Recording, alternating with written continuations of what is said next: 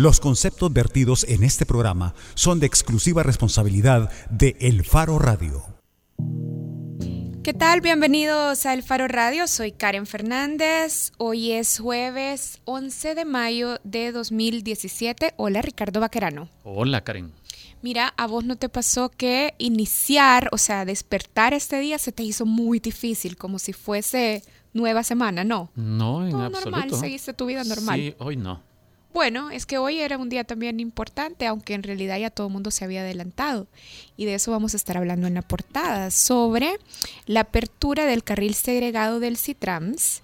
Y de hecho ha sido una mañana bien movida, han habido protestas, el, parte de, del gabinete eh, ejecutivo dio una conferencia de prensa, el presidente de la República la lideró y justamente de eso vamos a estar hablando en la portada. Más adelante vamos a estar hablando con Roberto Burgos, que además de sus estudios en ciencias jurídicas también es investigador en el Faro, así es que vamos a intentar comprender cuáles son los elementos fundamentales de la medida cautelar de la Sala de lo Constitucional que abrió desde este día oficialmente el carril segregado del Citrams. Y ojalá que de la posición de la presidencia de la República también. Claro, porque esta mañana eh, dio esta conferencia de prensa y también tenemos que decir que además en el carril segregado del Citrams hubo protestas contra la sala de lo constitucional.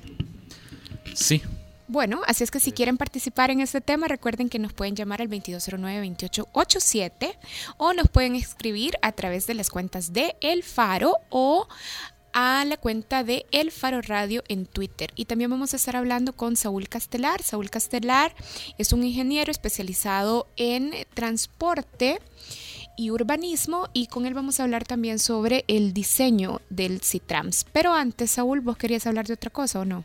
Sí, de... Vamos a ver, eh, buenas noticias para el deporte latinoamericano. Uh -huh. eh, el Giro de Italia, que es posiblemente la competencia ciclista más dura del mundo, posiblemente digo porque incluye mucha montaña que ni siquiera el Tour de France, eh, tiene a dos latinoamericanos eh, cumplida la sexta jornada en los primeros 10 lugares. Pero, pero, pero es mejor que, que, eso de decir en los primeros 10 lugares. En realidad, entre el primero y el décimo lugar solo hay una diferencia de 10 segundos. Uh -huh. Y tenemos ahí a Nairo Quintana, colombiano, quien ya ganó el Giro de Italia hace tres años. Y tenemos al tico Andrei Amador. Los dos están a solo 10 segundos de quien va liderando la vuelta y los dos son buenos en montaña. Eh, las etapas que vienen son propicias para los escaladores de montaña, así que eh, podemos estar optimistas de que algún latinoamericano eh, se coloque muy bien en esta competencia que está cumpliendo su centésimo aniversario. Creo que habla bien de Costa Rica esto. De Colombia se sabe que es muy buena en un montón de deportes, incluido el ciclismo, pero Costa Rica también en este tipo de cosas es cuando evidencia que nos saca una diferencia en general como sociedad a los salvadoreños o al resto de centroamericanos. Sí, yo de hecho te iba a preguntar si alguna vez algún salvadoreño había competido en eh, un espacio de esta naturaleza. Mm, No, hay tres competencias que se consideran las tres grandes en materia de ciclismo, que es el Tour de France, que posiblemente es lo más famoso, el Giro de Italia y la Vuelta a España. Pero no, lo que pasa es que como es ciclismo profesional, los equipos eh, contratan a, a, los preferidos, a los mejores, a gente que tiene 20 mil, 25 mil kilómetros competidos ya, y entonces no es fácil llegar hasta ahí. Así que a ver qué tal, pero eh, hay que seguirles la pista. Bueno, entonces así, actualizándonos sobre ciclismo, así abrimos el Faro Radio. Hoy no nos va a acompañar Nelson Rauda. Sí. Nelson ni, Rauda, ni Trump periodista. nos acompañó ahora, mira, porque hubo un tiempo en que hablamos mucho de Trump, sí, pero, fíjate. pero ahora mismo hay otra controversia porque Donald Trump, con otra orden ejecutiva, a ver si no se la detiene otro juez federal, no me acordaba, eh, liberó algunas, algunos territorios para la exploración en busca de petróleo. Uh -huh. Pero son territorios que también han tenido una gran importancia porque suponen protección ambiental. Lo que hizo fue eh, habilitar algunos territorios extensos, pero ya en el mar, para que los que quieran hacer eh, prospección sobre, sobre petróleo eh, puedan hacerlo. Y ya generó mucha controversia porque los especialistas dicen no se necesita más petróleo en Estados Unidos. Y el argumento de que, que dio el mismo Donald Trump de que el ejército consume mucho petróleo y necesita estar bien abastecido, también lo votaron. Eh, los especialistas dicen hay suficiente petróleo en estos días. Con lo del fracking se ha producido incluso un, un exceso de disponibilidad, así que no es argumento ese es otro flanco que ha abierto Donald Trump eh, entre ayer y ahora. Yo como estaba citando a Donald Trump, pensé que también te ibas a referir al despido de, uh, director del FBI porque hay que decir que desde el FBI y particularmente su director James Comey estaba liderando la investigación que buscaba establecer los nexos entre el gobierno de Rusia y la campaña de Donald Trump. De hecho, lo que se dice en los medios estadounidenses es que Comey estaba eh, solicitando un refuerzo de fondos o más fondos para continuar con esta investigación.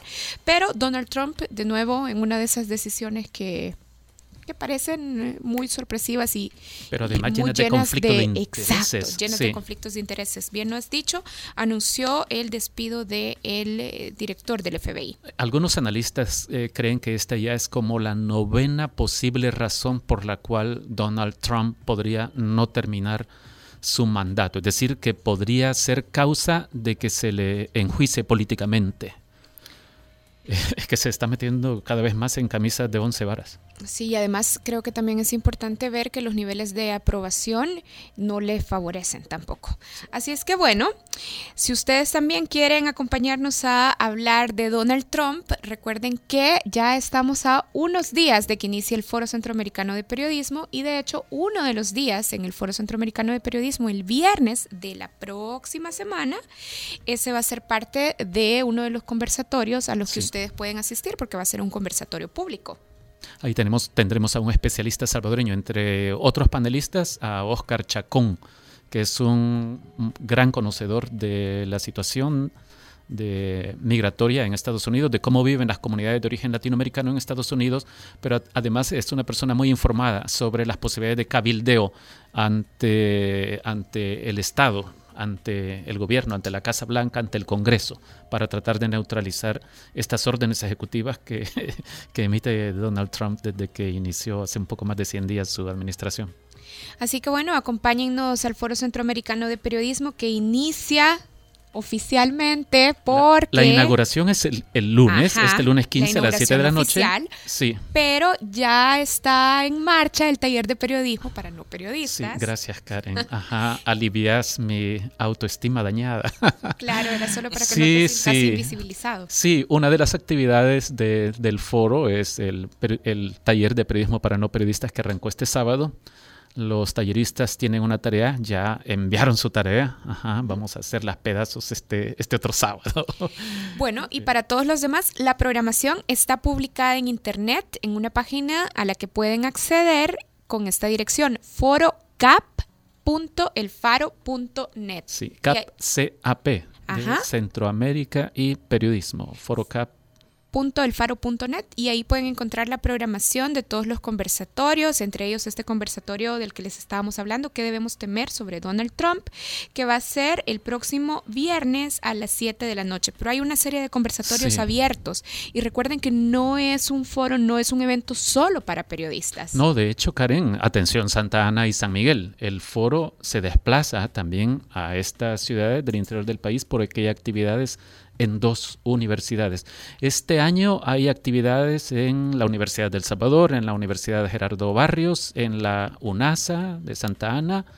Eh, no recuerdo, pero hay otras por ahí, varias. Son bastantes actividades. Pero como decía Karen, ahí está todo en esta página foroca.elfaro.net. Bueno, y ahora sí, hacemos la primera pausa de El Faro Radio. Recuerden que cuando regresemos vamos a hacerlo conversando sobre el Citrams y vamos a hablar sobre la medida cautelar que a partir de este día abrió la circulación por el carril segregado en el que solo estaban autorizados anteriormente y durante el día a transitar los autobuses que pertenecen a este sistema de transporte. De eso vamos a estar hablando. Si tienen preguntas, si tienen dudas, si tienen comentarios, bienvenidos a través de el 2209-2887 o a través de nuestra cuenta en Twitter, arroba el Faro Radio. Ya regresamos. El Faro Radio. Hablemos de lo que no se habla. Estamos en punto 105. Así sonaba antes. Todos giran, giran, todos bajo el sol. Así suena hoy. Hay que subirse a un caballo con alas y creer fuerte. La mezcla perfecta de los éxitos de los 90, 2000 y lo mejor de hoy. Punto 105. Joven adulto. Cinco años.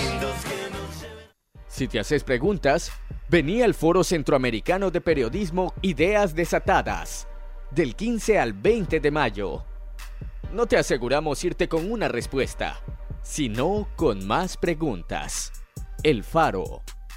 El Foro Centroamericano de Periodismo es patrocinado en parte por Tigo, Industrias La Constancia, Avianca, Banco Agrícola, Cadejo, Movistar, Universidad Francisco Gavidia y del Sur. Al cierre es noticias, reportes de tráfico, entrevistas, música, salud, tecnología y más. Al cierre, tu revista informativa de la tarde. Escúchala de lunes a viernes de 5.30 a 7 de la noche en las voces de Marielo Saquino y Mario Pacheco. Solo aquí en punto 105. Así sonaba antes.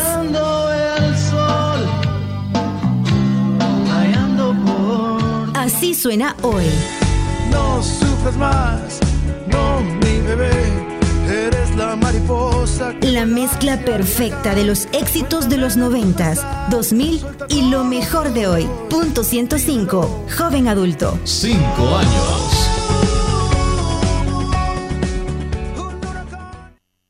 La portada en el Faro Radio.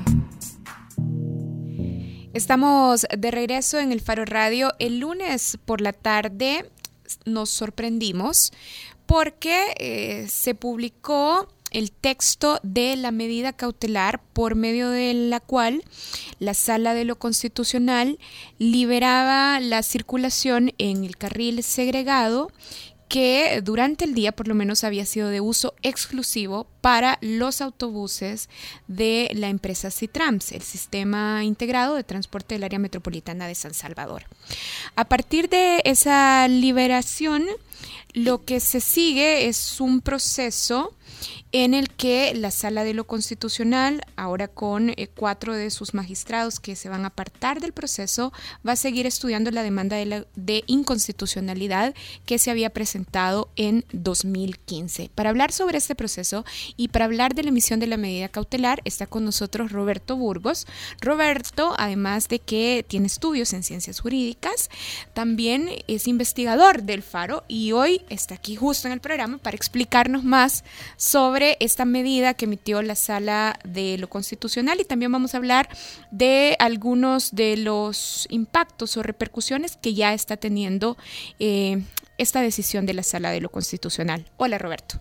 Hola Karen, hola Ricardo, hola amigos y amigas que nos escuchan, un gusto estar acá, ahora como parte de, de la gran familia del Faro. Roberto, bienvenido. Roberto, eh, por cierto, ha firmado un artículo que pretende dar luces sobre esta resolución. Está en el faro.net, pueden buscarlo y, y habla de cinco claves para entender mejor la resolución de la Sala de lo Constitucional sobre Citrams. Roberto, eh, por supuesto que las resoluciones de la Sala de lo Constitucional eh, siempre traen controversia porque, para empezar, hay dos partes, la parte demandante y la parte demandada. Pero algunas eh, como que generan relativamente poca discusión, aunque no esta resolución sobre el CITRAMS.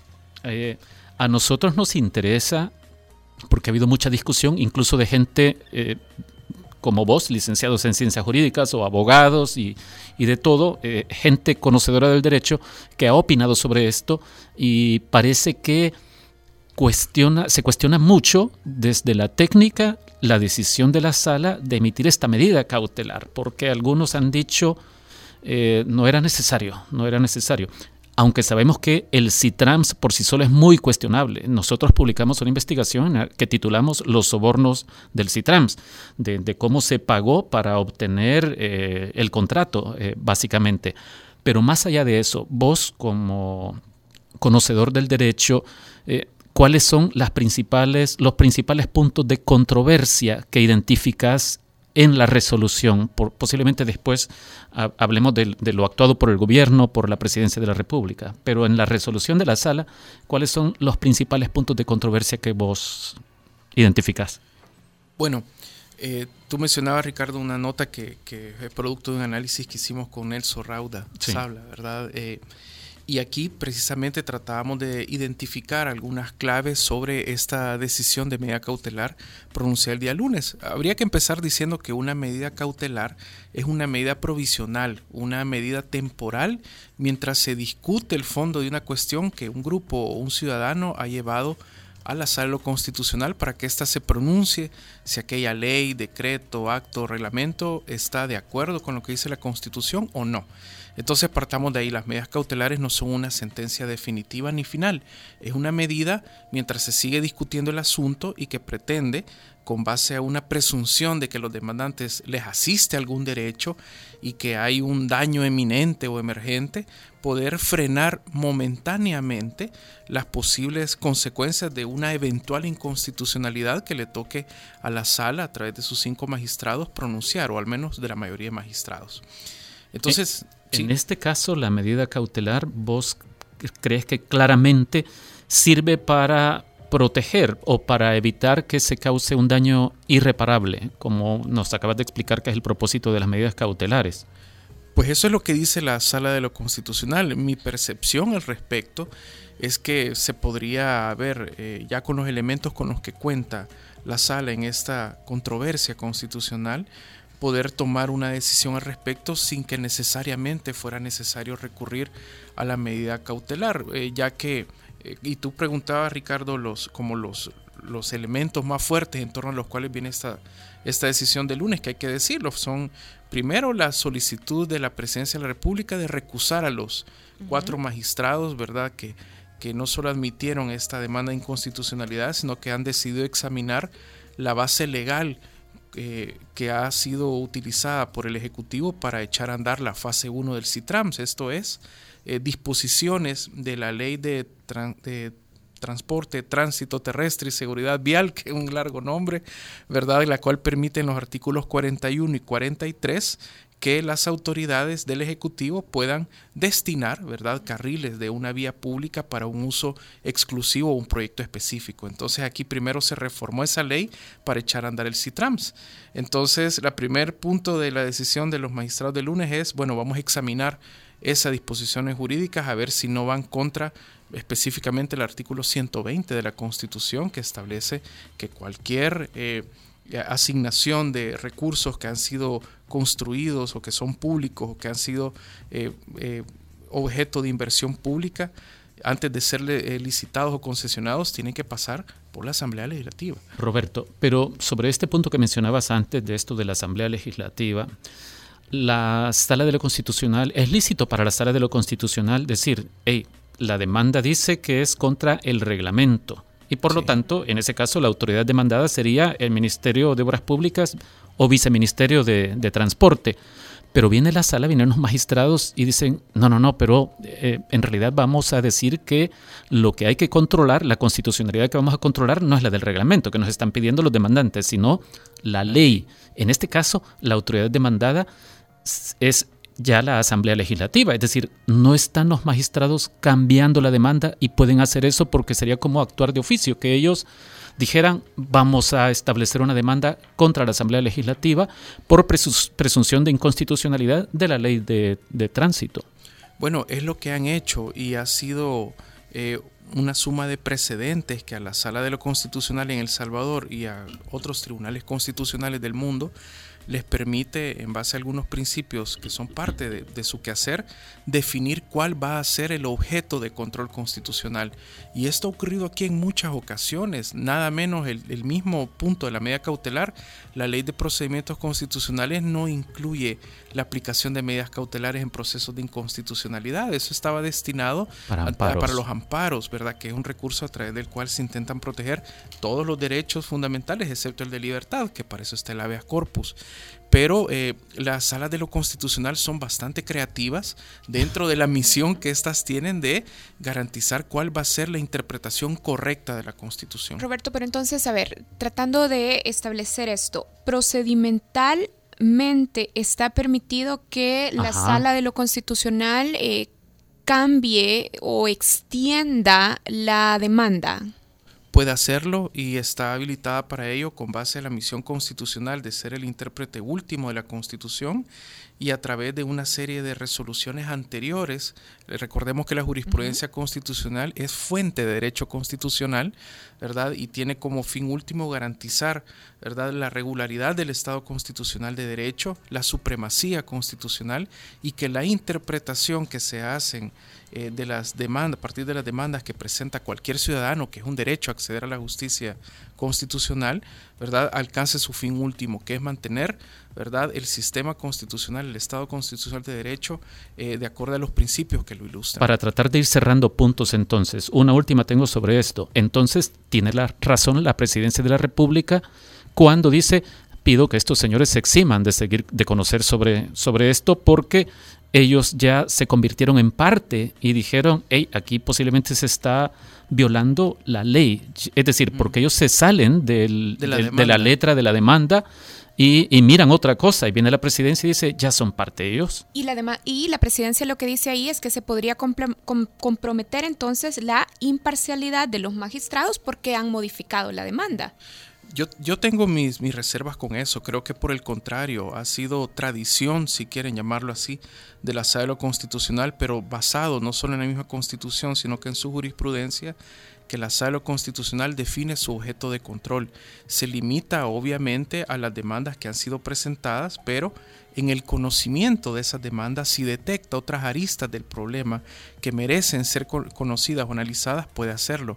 En este caso, los demandantes plantearon la posible inconstitucionalidad de los reglamentos de esta misma ley de, del larguísimo nombre que mencioné, la de transporte, ¿verdad? Eh, pero la misma sala que ha dicho, bueno, no vamos a conocer solo el reglamento, sino que la ley que habilita para que ese reglamento se creara.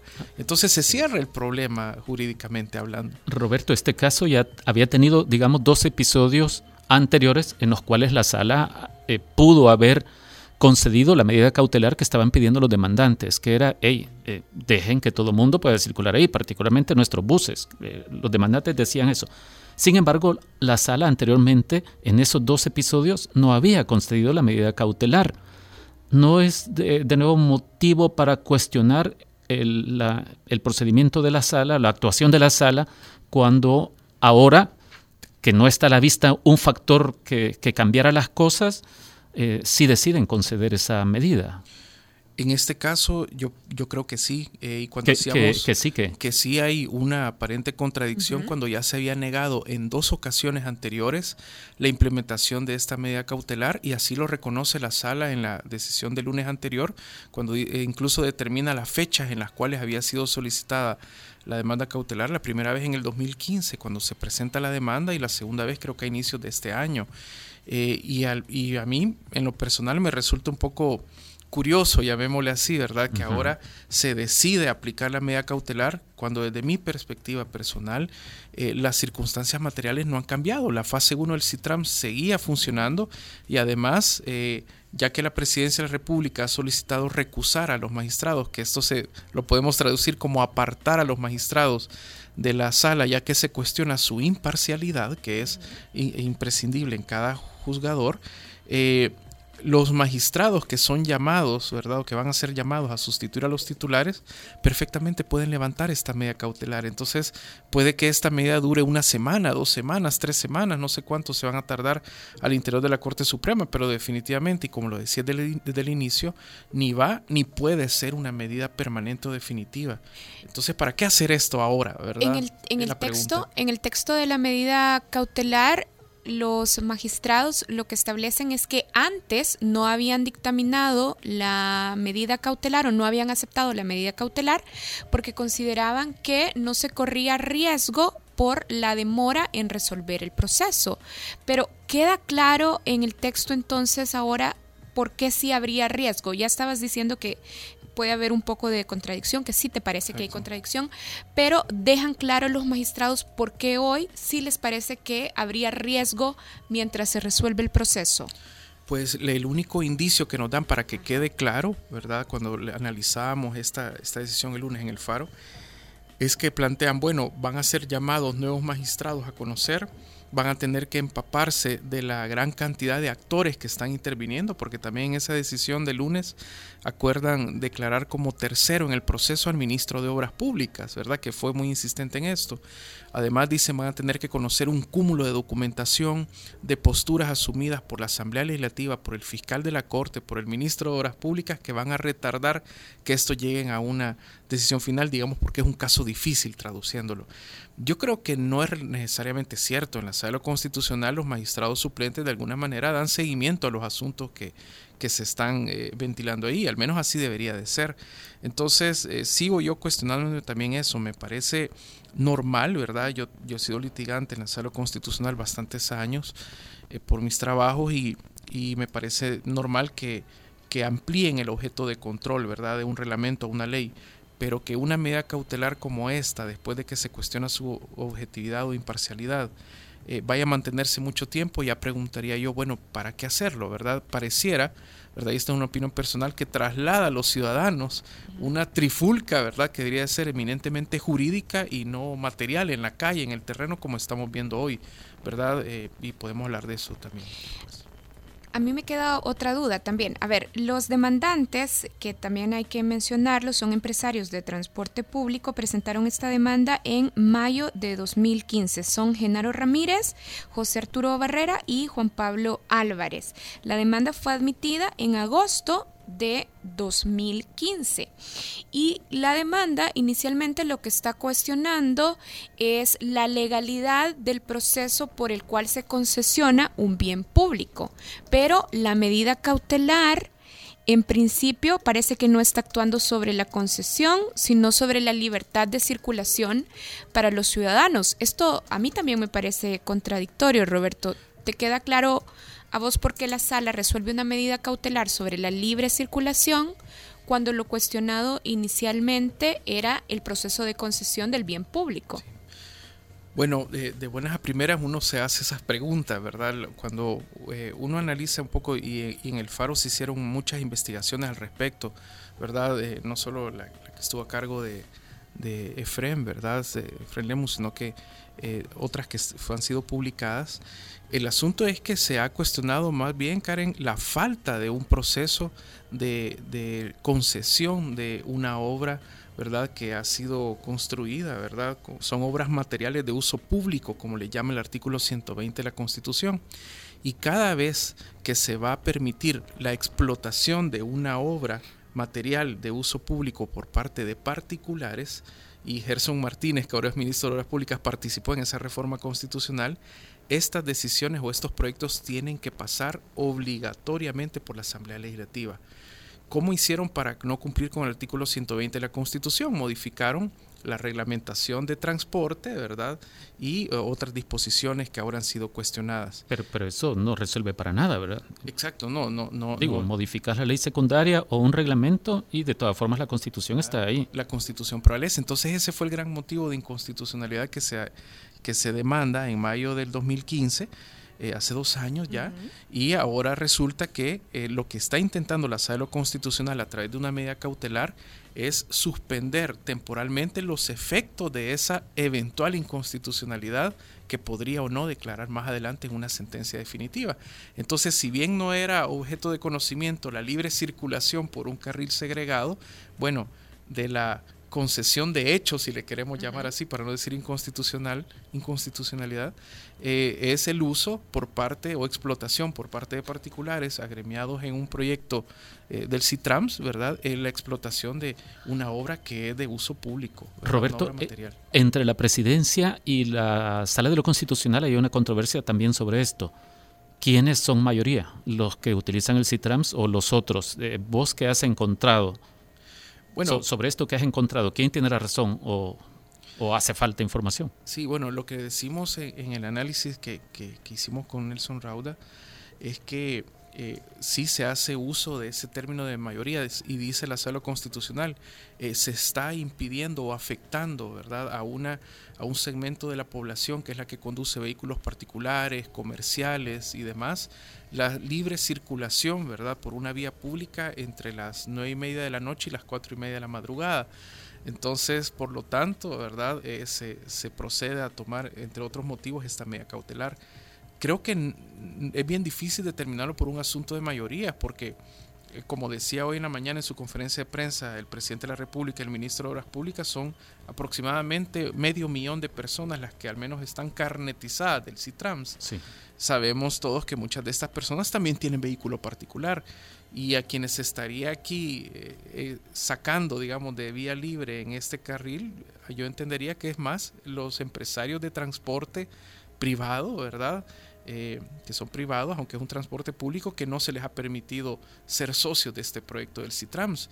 Entonces, más que de mayoría, yo pensaría que, bueno, se está queriendo corregir una, eh, la, consecuencia de una eventual inconstitucionalidad, diciendo, miren, eh, no vamos a permitir más la explotación, aunque sea temporal, de un bien que como es público, es de uso público, ¿verdad? Es de todo. Entonces, más que de cantidades, es la pregunta, ¿ese carril segregado en este momento está siendo ¿Se le permite el uso a todo el público, sí o no?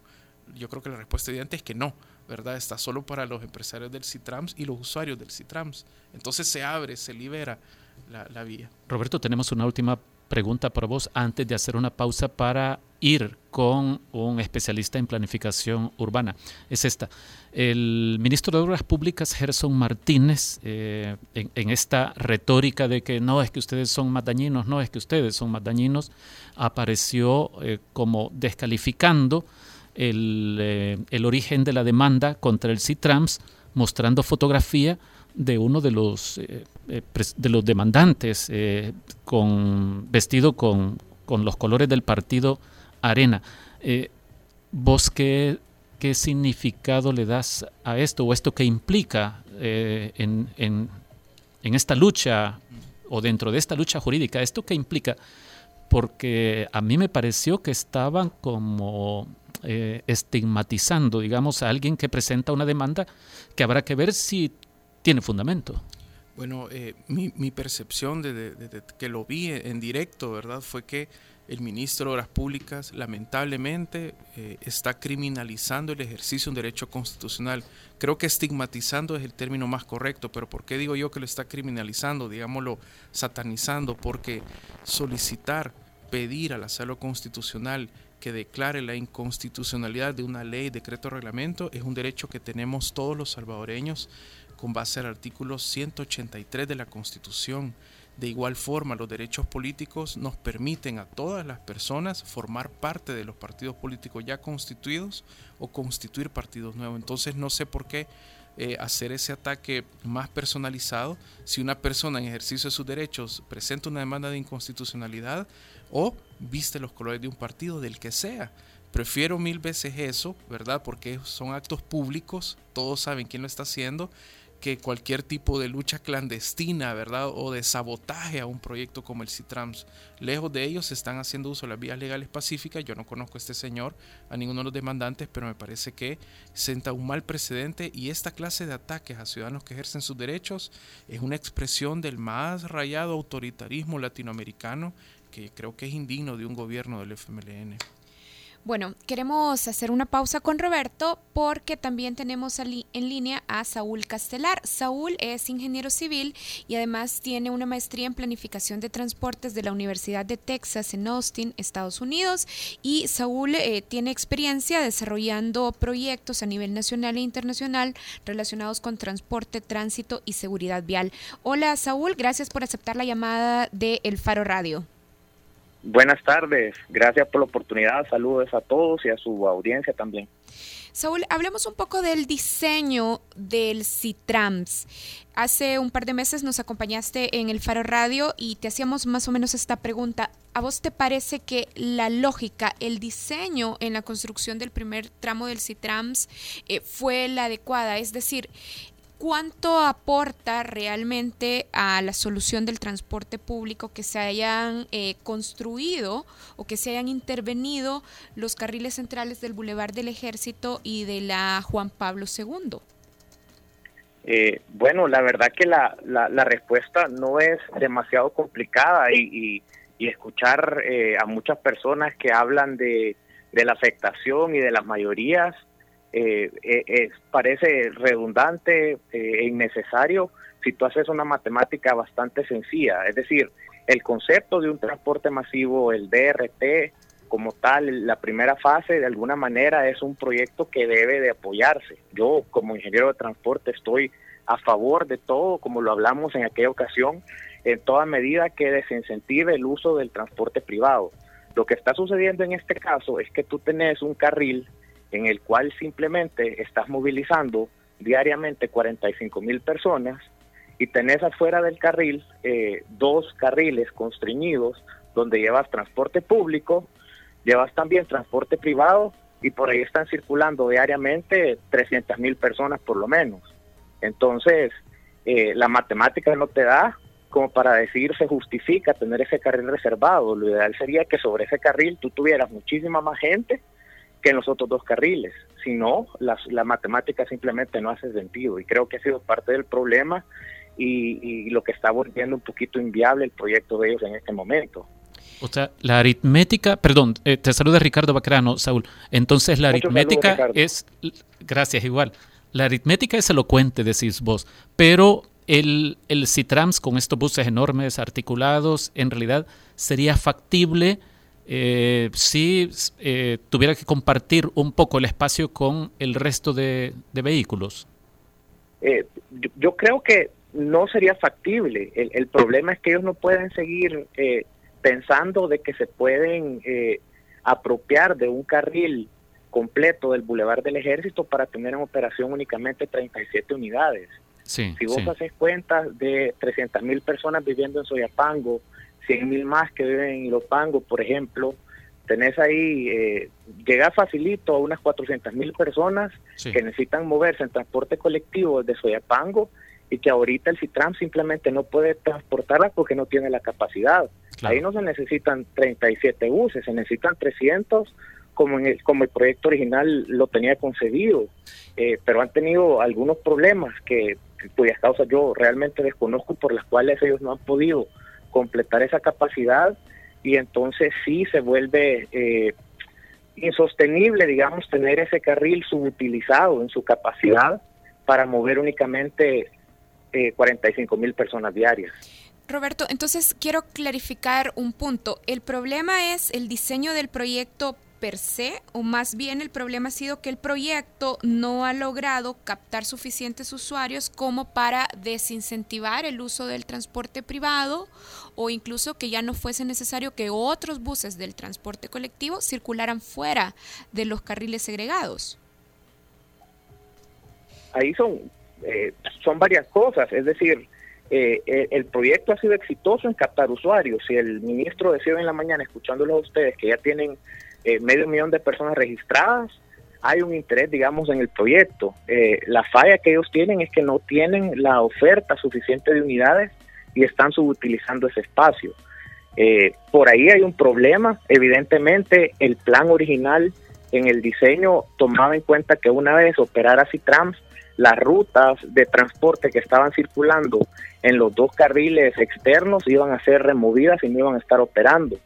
Entonces, eso de alguna manera descongestionaba esos dos carriles, facilitaba, digamos, el desplazamiento del vehículo privado y por lo tanto se alcanzaba un balance en el cual las cosas operaban de mejor manera.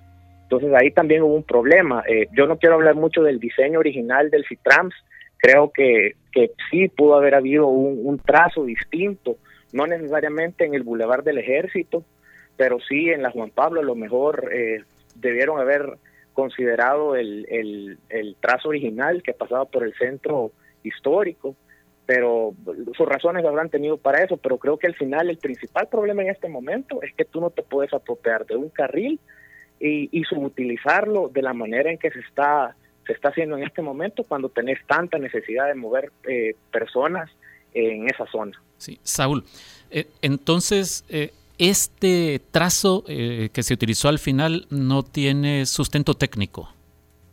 No, no, yo no quisiera decir eso. Es decir, el Boulevard del Ejército es, digamos, un corredor natural eh, para poder establecer un sistema de transporte.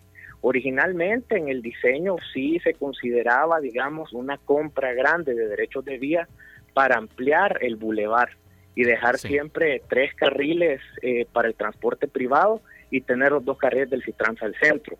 Me imagino yo que por las restricciones de costos, por eh, falta de recursos, se decidió simplemente agarrar un carril eh, y, dejar únicamente dos carriles para la circulación eh, privada, digamos. se aunó a este problema que nunca sacaron los buses normales o tradicionales y que tampoco, como les decía, el, el, el Citrans aumentó su oferta para mover ese millón de personas que hoy, dice el ministro, tienen, tienen adscritas y que es un buen número. Sí, Saúl, una última pregunta tengo yo entonces, o déjame preguntarte de otra manera, la, hacerte de otra manera la anterior. Vamos a ver. Entonces, el CITRANS, como eh, se está utilizando, como se implementó, fue un proyecto inteligente a tal punto que pudiera llamársele una obra en el camino correcto hacia la solución del transporte en el área metropolitana de San Salvador. Eh, sí, con algunas eh, condicionantes, pero definitivamente, Ricardo, eh, el, el, tema promover acá para poder mejorar la movilidad en, en, San Salvador es la promoción del transporte masivo. Hay bastante tela que cortar sobre si el diseño fue el más adecuado, sobre si el trazo es el, el mejor, pero sin embargo, sí, una apuesta donde tú priorizas el transporte colectivo es clave para mejorar eh, la movilidad y definitivamente la, eh, la decisión que se ha tomado en este momento de permitir que todo el mundo circule por ese, por ese carril no va a mejorar el, el caos vehicular que se tiene en la zona. Bien, muchísimas gracias Saúl por aceptar nuestra llamada. Bueno, saludos y muchas gracias.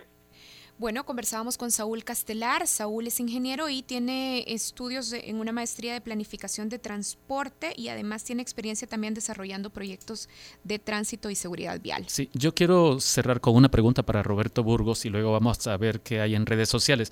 Roberto, en esta controversia hemos visto eh, también un intercambio como este. Voy a tratar de resumirlo. En el FMLN o en el gobierno, funcionarios eh, dicen que la Sala de lo Constitucional emitió esta medida cautelar porque los magistrados no usan bus, es decir, por un problema de inconsciencia. Y el magistrado Rodolfo González respondió desde su cuenta en Twitter, bueno, yo iba en bus a la universidad hasta que lo quemaron los guerrilleros. A partir de esto hubo alguien de la presidencia o del gabinete de gobierno que dijo, ya ven, este señor eh, no es imparcial en esta materia, razón por la cual han resuelto de esta forma. Eh, no es imparcial Rodolfo González por este comentario que hizo de que yo iba en bus a la universidad hasta que lo quemaron los guerrilleros. Bueno, si él lo dice es parte de su biografía personal, ¿verdad? Sí, pero, pero vos crees que está fundamentado ese... sí, sí, sí. A mí me parece que no, porque la verdad que lo que él no puede es adelantar un criterio jurídico sobre la forma en la cual eventualmente, si no hubiese sido recusado, si esa recusación da da lugar a que la decisión definitiva lo tengan los magistrados suplentes, él pudiera verse influenciado, desviado de la imparcialidad para tomar una decisión, pero de ninguna manera. Yo creo que eh, contra los magistrados de la sala constitucional ya eh, los gobiernos del FMLN, y es un hecho público y notorio, ¿verdad?, han intentado todo lo que han podido intentar para cuestionar desde su probidad hasta su independencia o imparcialidad podremos estar de acuerdo o no con las decisiones que esa sala de lo constitucional toma, pero creo que hay otros medios pacíficos y jurídicos para eh, uno eh, contradecir o contravenir eh, de alguna manera o debatir constitucionalmente las decisiones que ahí se toman y no es esta. Magnífico, vamos a ver qué hay en redes Sí, sociales. Una pregunta que está a través de Twitter. Caritú nos pregunta sobre cómo se podrían determinar responsabilidades sobre las fallas en la concesión. Ya Roberto nos explicaba y sabemos que parte de, la demanda de inconstitucionalidad es porque no hubo concesión. Entonces ella dice cómo determinar responsabilidades por las fallas en la concesión y qué sigue después entonces. Bueno, esa es una buena pregunta porque los efectos de, de la decisión que tome la sala constitucional en caso de que declare que este proyecto, por las razones verdad alegadas y ahora ampliadas por la sala constitucional, eh, el fundamento que sirvió para echar a andar la fase 1 de este proyecto, pueden, eh, en mi experiencia, su- pasar varias cosas. Una, eh, que bueno, que tengan que mantener o provisionalmente funcionando, ¿verdad? El proyecto para no dañar más a terceros. Recordemos que este proyecto ha tenido financiamiento del BID. Pocas veces se ha recordado esto y el BID lo que establece son desembolsos con base a avances en las obras, pago para proveedores, entre otros aspectos. Puede que aquí seguramente hay terceros que se están viendo afectados en medio de este debate. O puede eh, hacer que se, resp- se respete el artículo 120 de la Constitución y se convoque, ¿verdad?, oportunamente a un proceso de concurso público para concesionar esta obra pública que es de todos o y eventualmente eh, condenar al pago a terceros de aquellos que tomaron una decisión arbitraria, inconstitucional, a pesar de que la Constitución dice que los funcionarios antes de asumir su cargo jurarán defender la Constitución, ¿verdad? Independientemente de cuál sea la orden, decreto, reglamento que la contradiga, entre otros efectos que puede tener, ¿verdad? Entonces, eh, Todavía no sabemos cuáles van a ser los efectos de estas decisiones, pero eventualmente eh, siempre se, se resumen en dos las decisiones de la sala. Eh, restablecer el orden constitucional que se ha alterado, si es que se declara así, y eh, en caso de amparo, ¿verdad? Se restituyen derechos afectados, pero en este caso, aunque es un proceso de inconstitucionalidad, puede afectarse derechos de terceros, no necesariamente ni únicamente a los empresarios, porque ahora en la mañana el, el Ejecutivo apareció eh, defendiendo, ¿verdad?, a los empresarios involucrados en el proyecto del CITRAMS, bueno, cuando hemos visto cómo el primero de mayo anterior atacaba al sector empresarial, entonces hay contradicciones ahí que en el discurso, ¿verdad?, que todos los podemos percibir. Sí. Bien, bueno, gracias a Roberto Burgos que nos ha acompañado. Roberto Burgos es investigador del equipo del Faro y ha estado aquí explicándonos un poco sobre este proceso en la demanda de inconstitucionalidad por la falta de concepción concesión, el proyecto de Citrams, y la medida cautelar que emitió el lunes pasado la Sala de lo Constitucional. Y bueno, hacemos una pausa. Cuando regresemos les vamos a contar de una de las actividades que vamos a tener la próxima semana en el Foro Centroamericano de Periodismo. Ya regresamos. El Faro Radio. Hablemos de lo que no se habla. Estamos en punto 105. Así sonaba antes.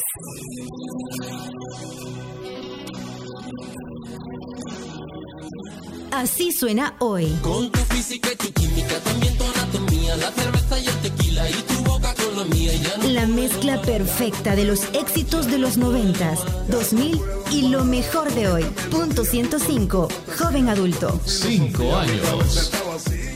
Si te haces preguntas, vení al Foro Centroamericano de Periodismo Ideas Desatadas, del 15 al 20 de mayo. No te aseguramos irte con una respuesta, sino con más preguntas. El Faro. El Foro Centroamericano de Periodismo es patrocinado en parte por Tigo, Industrias La Constancia, Avianca, Banco Agrícola, Cadejo, Movistar, Universidad Francisco Gavidia y del Sur. Todos los sábados, agrégale un plus a tu fin de semana y disfruta de los tracks del momento. Evelyn Álvarez te los presenta todos. Del 20 al 1 en Plus 20, el conteo musical de la semana con los éxitos favoritos. Plus 20, todos los sábados de 10 de la mañana a 12 del mediodía por punto 105. Así sonaba antes.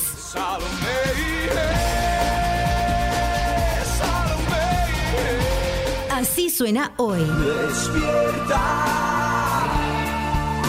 Despierta. La mezcla perfecta de los éxitos de los 90s, 2000 y lo mejor de hoy. Punto 105. Joven adulto. Cinco años. La contraportada en el Faro Radio. Estamos de regreso en el Faro Radio la próxima semana, el lunes de la próxima semana, arranca oficialmente el Foro Centroamericano de Periodismo. En el Foro Centroamericano de Periodismo, además de los talleres y además de los conversatorios públicos y las actividades en las universidades, también tenemos otras actividades, una especie de eh, agenda cultural, agenda de arte y una de esas actividades es el Data Art. Pero antes de seguirles hablando del Data Art, Hola, Oscar Luna. Hola, Karen, ¿qué tal? ¿Cómo estás? Bien, me alegro que estés aquí Yo para también hablar me sobre el Data Art. Yo no voy a hablar del Data Art. Pero de estás hecho, aquí. Estoy aquí. Vaya, Yo le voy a preguntar a Alejandro, Córdoba, Córdoba sobre el Data Art que está ya montado y funcionando en el lobby del Teatro Luis Poma. ¿Qué ondas, Exacto. Alejandro? Hola, buenas tardes. Qué gusto estar aquí compartiendo con ustedes. Vaya, hablemos del data art, arte basado en datos. ¿Cómo se combina eso? Porque en principio uno piensa en datos como sí, como algo duro. Una cosa aburrida, ajá, cuadros y, cuadros, y estadísticas, exacto. Exactamente. Ajá. Y arte. Y arte. Pues eh, esto es algo que no se nos ha ocurrido a nosotros, no, no nos estamos inventando la orilla azul de la basinica. Eh, el data art es un movimiento bastante fuerte en otros países eh, de México en adelante, ¿no? En- hay, hay, mucho, hay mucho de esto en Londres, en Japón, en Estados Unidos. Es una especie de movimiento de arte, de experimentación artística basada en investigaciones periodísticas. Y yo eh, conozco el data art en Guatemala el año pasado por Daniel Villatoro Frank, perdón, Daniel Villatoro García, eh, que es un periodista de Plaza Pública, que es un medio Que aliado. siempre viene, siempre, que siempre viene está en al el- Foro en- Centroamericano de Periodismo. Claro, sí. Plaza Pública tiene una presencia muy fuerte en el Foro Centroamericano de Periodismo, es un, es un medio aliado de Guatemala y tiene muchas investigaciones periodísticas basadas en datos. Eh, pero Dani, digamos, es, un- es una excepción a todas las reglas porque él mismo sintió de pronto que el texto eh, le quedaba corto, que la, que la investigación periodística no podía terminar solamente en un texto y que él quería experimentar en otros lenguajes. Fue él que, que él, él mismo eh, montó esta obra que se llama Brecha, que está incluida en la exposición Data Art en el Teatro Luis Poma. Eh, Brecha es un ejercicio de experimentación artística basada en la investigación que él tenía sobre salario mínimo y desigualdad en Guatemala. Entonces, él logra hacer una pieza de museo basada en el reportaje del texto. Y es- una especie como de traducción del lenguaje del texto a un lenguaje de museo, a una pieza artística. Entonces, cuando, cuando yo conozco este proyecto me interesó muchísimo y coincide con em, eh, entrar como al, al Teatro Luis Poma y tener específicamente el rol del manejo de la galería de arte. Entonces, a ver, a ver, no solo estás hablando, porque cuando decís eh, traducir o tomar datos de investigaciones periodísticas y llevarlos a nuevos canales de comunicación o a nuevos lenguajes, yo pensaría, por ejemplo, en un infográfico, pero estás hablando de piezas que Ah, pueden es ser algo mucho en más grande, museos. es algo mucho más grande que un infográfico. De hecho, el infográfico también es un, es un, un paso a visualizar datos, ¿no? Eh, podría quedarse en gráficas coloridas o algo por el estilo. Claro, pero eso está lejos de ser arte. O sea, Exacto. hay cosas muy Exacto, bonitas que pueden ajá. ser visualmente atractivas, pero está un poco lejos de Entonces, ser arte. en el Teatro Luis Poma se nos ocurrió am, hacer una alianza con el Foro Centroamericano de Periodismo, algo que queríamos hacer desde hace mucho tiempo. em, y este año la- lo hicimos justamente así, dándoles el, eh, por completo durante tres semanas la, el lobby, la galería de arte, que, que suele tener exposiciones de arte todo el año durante la temporada de teatro y em, específicamente darle espacio a esta experimentación artística que personalmente me interesaba introducir al país. Alejandro, pero cuando vos, por ejemplo, decís que no, no, no, eh, eh, es más grande que un infográfico, ¿qué es eso de más grande? ¿A qué te referís? ¿Qué características son las que lo hacen más grande? Porque evidentemente no te referís a las dimensiones. Claro, eh, a dos cosas específicamente. A la, eh, me refiero al- a la posibilidad de, la, de una experimentación puramente artística, a que el periodista logre salir de em, los lenguajes convencionales y experimente con eh, técnicas del arte plástico, del arte performático, del- de, de las nuevas tecnologías, etcétera, y comience como a probar, a experimentar es la palabra clave de todo este juego, porque el periodista se somete a un proceso donde tiene que buscar símbolos y representarlos de forma plástica, o sea, con técnicas artísticas específicas, la pintura, la escultura, la instalación. Pero los periodistas no somos artistas. Pues, y entonces no ahí entra un, ahí entra un equipo Claro, guía claro, a- claro. Eh, creo que eh, en específico creo que depende de cada, de cada periodista, porque hay periodistas que tienen una beta artística mucho más fuerte que otros. Hay periodistas muy duros, eh, pero hay periodistas que son muy sensibles y que de por sí ya, ya tienen como una sensibilidad distinta. Y esa me lleva a la segunda cosa que creo que, que hace el data art más grande que una presentación de infográficos, que es em, el tema de la sensibilidad los temas que suelen tratarse en el periodismo son temas eh, que, por, lo menos en la realidad centroamericana, son crudos y que representan eh, temas muy oscuros eh, o de mucho dolor. Entonces, el dolor siempre es materia prima para la creación artística y creo que uno de los puntos importantes de esto es que los temas que se han llevado al arte han pasado por ese proceso de transfiguración o de sublimación del dolor de una pieza periodística que es, que, es un dato, que es, un- que es una simple cifra, por ponerte el caso de, de la cifra de desaparecidos de los últimos siete años, que es alar- alarmante. Em, cuando caes en la cuenta que ese dato es más que un número y que te referís a vidas humanas, el periodista puede permitirse em, usar esa sensibilidad y transformarla en algo más, que es un poco el- el- el- el- la idea del asunto. La pieza de Daniel de, de Plaza Pública la ha vendido muy bien. O sea, de hecho me causa bastante curiosidad ir a ver y, y- y ver si es cierto, si, si vive a esas expectativas. ¿Cómo están las otras piezas? Las que ya son bastante salvadoreñas. Pues tenemos cuatro piezas nacionales, la de Daniel de Guatemala y una de Brasil, de género y número. Em, creo que cada caso es completamente distinto y para hablar como una media hora de cada uno, eh, de hecho en el, en el Datos y Cervezas, el martes 16, es precisamente uno de los puntos principales del evento, darle espacio a estos equipos multidisciplinarios para que nos cuenten su proceso creativo y cómo llegaron a, a la construcción de estas piezas. Pero para darte eh, un, un brief de, de cómo está la situación, cada, eh, tratamos proyecto por proyecto y le preguntamos a cada periodista si se sentía lo suficientemente cómodo para trabajar solo o necesitaba asesoría de artistas multidisciplinarios eh, o en alguna disciplina específica que les interesara. El diario de hoy, que por ejemplo la unidad de datos que de- de- del diario de hoy nos pidió vincularse con un ilustrador del diario de hoy que ya no, bueno, que ya no trabaja ahí, pero con quien se sentían cercanos, con, quien, con quienes tenían sintonía.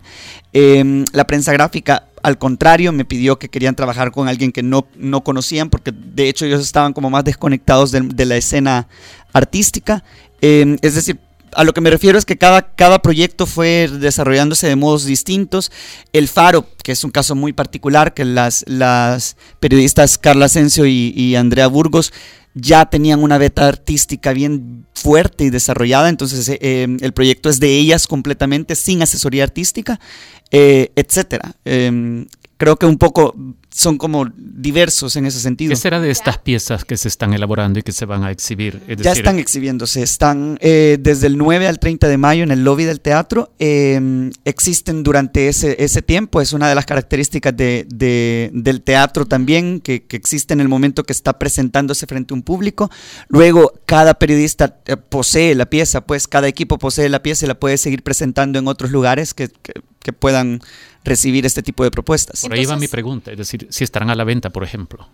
Pues no, no pretendemos que esté a la venta, pero sí pretendemos que el mensaje se, se difunda lo más posible, porque cuando uno se enfrenta a la pieza del data art, es como que leyeras de golpe todo el, re- el reportaje y te entres solamente con la experiencia de estar frente a la pieza, como Vamos en a un ver si museo. es cierto, vamos a ver si es cierto. Pues ese es- ese es- ese es- esa es la idea, ¿no? Creo que las, las cinco piezas, bueno, las seis piezas tienen distintos eh, aciertos eh, y, y distintas em, como formas de mostrarte lo que ellos están queriendo decirte. En algunos ah, han sido como muy eh, gráficos, o sea, sí llevan la gráfica a la, al- a, la, a la pieza y otros han sido como mucho más abstractos. Entonces, creo que los, varía y que es una experiencia que solo el espectador puede definir. Entonces, ¿Cuál es la que más te llama? Hay piezas preparadas exclusivamente para esta exposición. La prensa gráfica, el diario de hoy y el Faro han preparado piezas solo para esta exposición. Exacto. Eh, de- cuatro equipos, dos del diario de hoy, uno de la prensa y uno del Faro, trabajaron desde febrero específicamente para presentar esta pieza en el Teatro De ahí Luis hay un brasileño y Un Una brasileña y, y- Plaza y- Pública. ajá, y Plaza Pública de Guatemala. ¿Cuál es la pieza que más te llama la atención? Uy, es que es, es, es complicado. No se quiere quemar porque la Por Carla es su favor, hombre, amiga. o, vas, o vas a elecciones en 2018. Eh, a ver, creo que es que cada una tiene aciertos Así- maravillosos. Así responden los Así, políticos. cabal, ajá. ajá. Pero creo que, y no es porque aquí esté en el faro, pero creo que la pieza del faro es la que, la que, la que más representa todo esto que estoy hablando de, cómo la experimentación tenía que jugar con lenguajes y con la sensibilidad. Eh, el tema que lleva el faro es el paraíso de violaciones de menores, que es una investigación basada en bases de datos periodísticas de sentencias de, de violación. Y eh, la pieza que se llama La costumbre de violar representa de manera muy gráfica, directa y efectiva la, el horror de las cifras de violaciones. O sea, uno está frente a la piensa y siente inmediatamente el horror de, los, de los alarmantes números de violaciones al año a menores en El Salvador. O sea, es, no, no, no, te, no te toma más de un par de minutos sentir cómo la pieza te comunica el mensaje. Creo que es un acierto valiosísimo que es completamente de Carla y de, y de Andrea. Bien. Alejandro, ayúdame a confirmar algunos datos para los que estén interesados en ir a la exposición. A ver, la exposición ya está abierta, de hecho abrió el martes pasado, que fue 9, y va a estar abierta hasta El 30 de mayo. Ajá. Y va a haber un conversatorio especial en el marco del Foro Centroamericano de Periodismo, que es el martes 16 de mayo, de 8 de la noche a Ah, 10 de la ajá, noche. por ahí. Y la entrada Es completamente gratis, en el- al conversatorio. Eh, es eh, el, el datos y cerveza, solo para, para dar un poco de contexto, es, es algo que se hace todos los años en el Foro Centroamericano. Bueno, creo que es el segundo, si no me equivoco, que se hace dentro del Foro Centroamericano de Periodismo, pero es una actividad que hace usualmente la Escuela de Datos en toda Latinoamérica. O sea, es una, es una tradición que es que es consiste en eh, equipos de periodistas de datos compartiendo proyectos de investigación de datos. Esta edición en especial tendrá no solamente las, lo- los proyectos de datos, sino seis proyectos de datos que fueron llevados al arte. y será en el Teatro Luis Poma. Sí. Pero igual la exposición la pueden ir a ver y Cualquier día, cualquier costo. hora, eh, no tiene ningún costo. No, no cualquier hora, miento. Los, son los horarios del teatro, que son, que son de miércoles a domingo, de 2 de la tarde en adelante. Y en datos y cervezas, las cervezas qué rol juegan.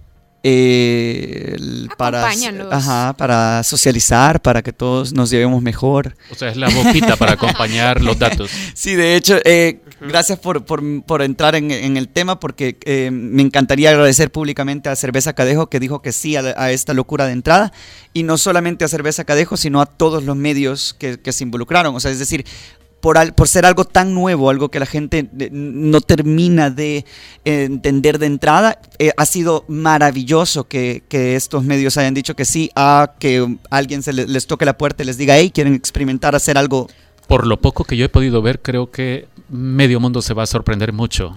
Y medio Eh, mundo con va a necesitar exposición. alcohol para Y- sobrellevar las obras Y- de arte y sobre cabe violaciones destacar y, y como otro, desaparecidos. como otro de los datos interesantes que eh, el diario de hoy y la prensa gráfica, que de hecho son competencia eh, del día a día, son los dos principales medios de mayor tiraje, eh, decidieron trabajar eh, en, en la misma posición y curiosamente enviaron en su propuesta de tema el mismo tema y la misma base de datos, que fue una, una casualidad, así como ¿Cuál tema?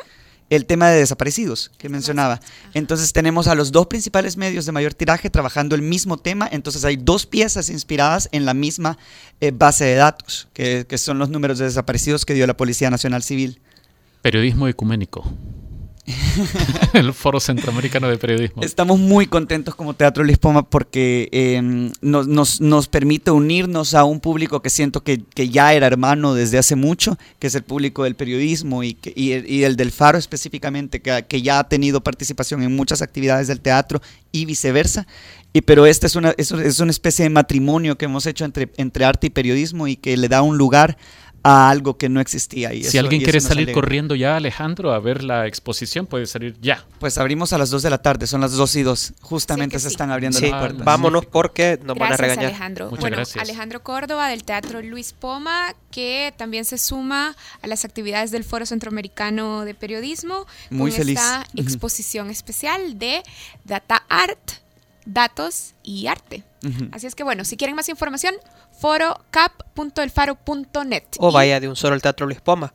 Bueno, o a las otras actividades. Pero ya nos vamos. Sí, ¿Con qué ya nos vamos. Con, bueno, hoy se ha puesto de moda regresar a la escena musical aquí en El Salvador.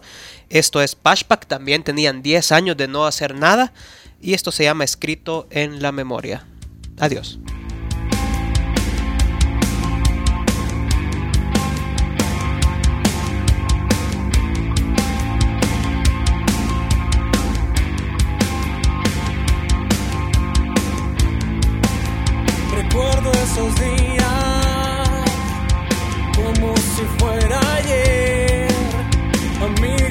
Infancia buscaban soñar. Su gran objetivo fue empezar a crear. El tiempo pasó y la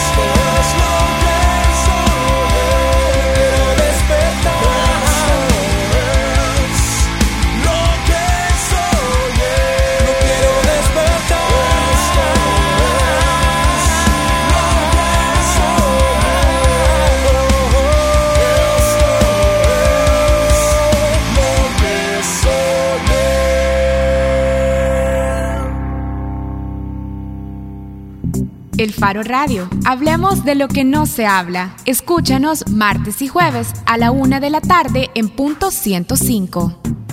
Los conceptos vertidos en este programa fueron de exclusiva responsabilidad de El Faro Radio.